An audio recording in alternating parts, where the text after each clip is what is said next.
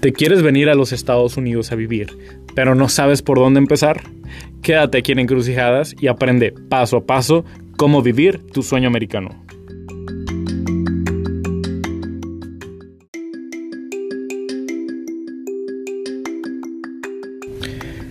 ¿Qué rollo plebes? Bienvenidos a este segundo episodio de Encrucijadas. Yo soy Miguel Cabanillas, soy arquitecto de profesión, soy psicólogo, sexólogo y comunicólogo de closet. Y hoy tenemos un tema bastante pedido, bastante pedido por mis conocidos, por los que me siguen en redes sociales, em, que es el tema de migración. ¿Por qué bastante pedido y por qué hacia mí? Porque para aquellos que me están conociendo, estoy viviendo en California. He tenido la fortuna de poder trabajar en Alaska varios años. Viví en Ciudad de México, soy de Culiacán y nací en Sonora. Es una mezcla de todos lados. Entonces he tenido la oportunidad también de sacar visa de trabajo J1. Ahorita la residencia, también saqué la residencia en, Nueva Zelanda. Ya ni me acordaba de eso. Entonces creo tener bastante experiencia en ese tema. Entonces, pues bueno, vamos empezando por lo primero. Y contestando las preguntas que previo a empezar el podcast de encrucijadas me han hecho recurrentemente, que es ¿cómo hacerle para irme a vivir a los Estados Unidos? Chin, es una pregunta súper amplia, súper, súper amplia, entonces hay que empezar a desglosar esa pregunta por partecitas, es decir, primero que nada, ¿te quieres venir de qué manera, legal o ilegal? En este podcast les voy a dar la única manera que yo sé, que es la vía legal. Em, depende. De ahí surgen otros dos caminitos que es te vas a venir a trabajar o simplemente a vivir.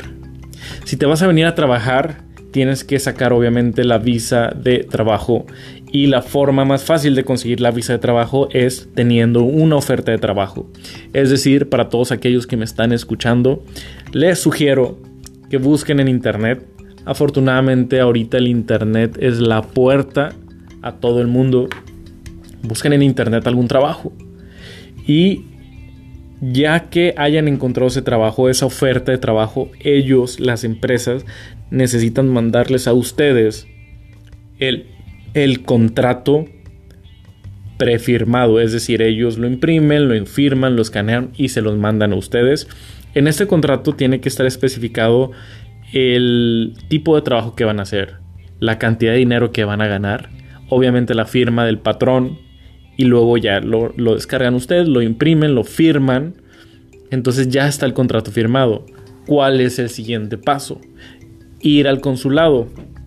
Van al consulado, en este caso si, si va a ser Mosillo, Guadalajara o otras partes de la República, o no sé en qué país me estés escuchando, pero pues supongo que es el mismo procedimiento, van al consulado y piden la visa de trabajo. Hay distintos tipos de visa, ahí sí les voy a quedar un poquito mal porque pues es muy diverso, pero en general el proceso es este. Tienen la oferta de trabajo, la llevan al consulado y obtienen su visa de trabajo.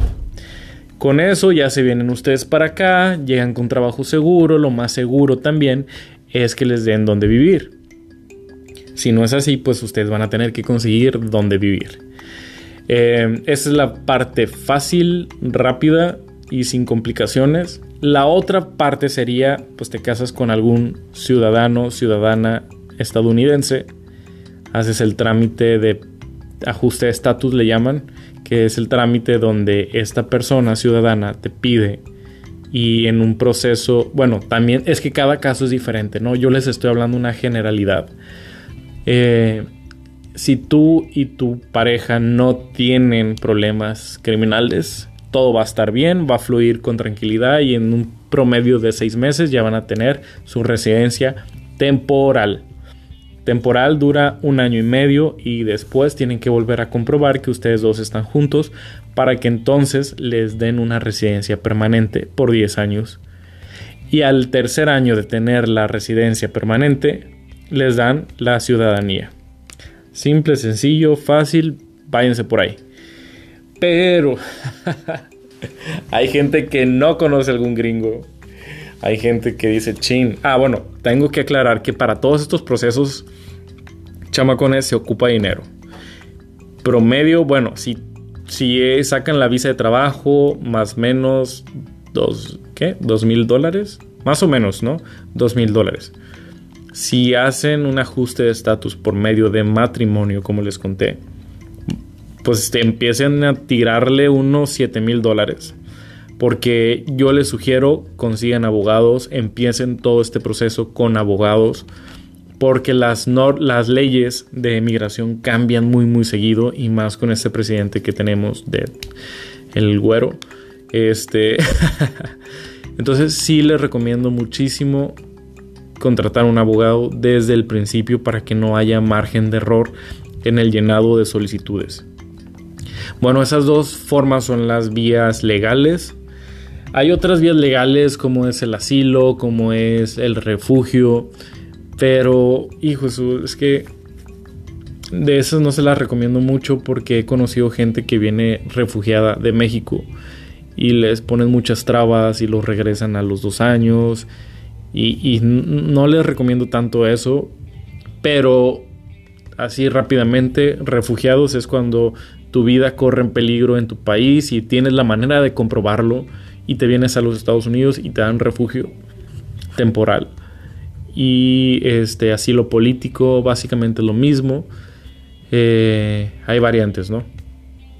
Pero como no quiero extenderme muchísimo en este tema, porque es muy muy amplio, les estoy diciendo las generalidades.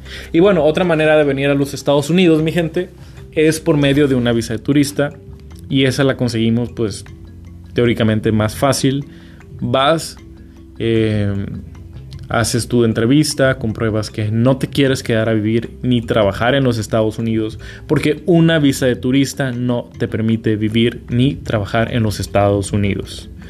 Dicho eso, nada más pueden venir como turistas.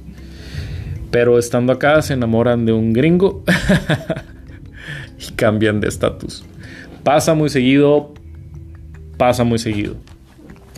Las, las otras formas que yo he conocido que la gente se viene a los Estados Unidos, pues obviamente es la ilegal, ¿no?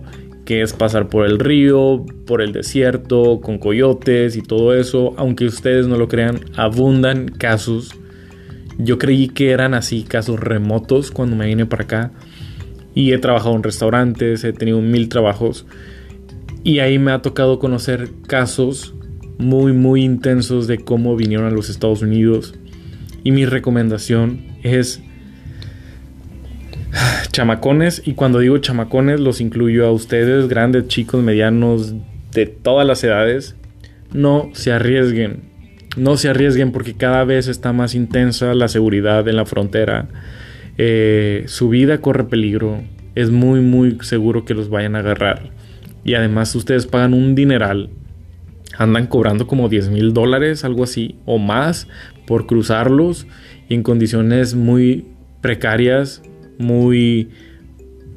No, muy poco humanas, la verdad. Entonces, no, no, yo no haría eso, no se lo recomiendo. Hay mucha gente que lo hace y hay mucha gente que no logra pasar de este lado porque se quedaron en el camino. Eh, ¿Tú, tú, tú, tú, qué más? Pues yo actualmente trabajo en un despacho de arquitectos. afortunadamente lo conseguí por mí mismo. La gente piensa a veces que por palancas. No, señores, esto no fue por palanca. Esto fue mérito propio, tocando puertas. Yo no tengo conocidos por acá. Pero aquí, ante todos ustedes, abro, abro esta ventana de oportunidad para aquellos arquitectos que me escuchen, que tengan conocimiento del idioma inglés, de los programas más comunes de arquitectura, SketchUp, V-Ray, AutoCAD, que quisieran poder trabajar acá en los Estados Unidos legalmente con una visa de trabajo. Porfa, escríbanme. De repente, si hemos tenido ahí la oportunidad de poder traer gente de allá. Y, y bueno, yo entre más puedo ayudarles, feliz, contento de la vida. Ya llegamos casi a los 10 minutos de grabación y no quiero hacer estos podcasts muy largos. Por favor, escríbanme en las redes sociales todas sus preguntas. Yo sé que en este tema de migración las preguntas son infinitas. Créanme que las voy a leer y voy a darme la tarea de contestarlas. Eh, si no todas por aquí, por otro podcast, que por otro episodio, si mínimo por las redes sociales les, les contesto, perdón. Entonces, ahí escríbanme, escríbanme, escríbanme en las redes sociales sus preguntas y prometido les contesto. Yo soy Miguel Cabanillas, les agradezco una vez más por haber escuchado este segundo episodio de Encrucijadas. Nos vemos en el tercero.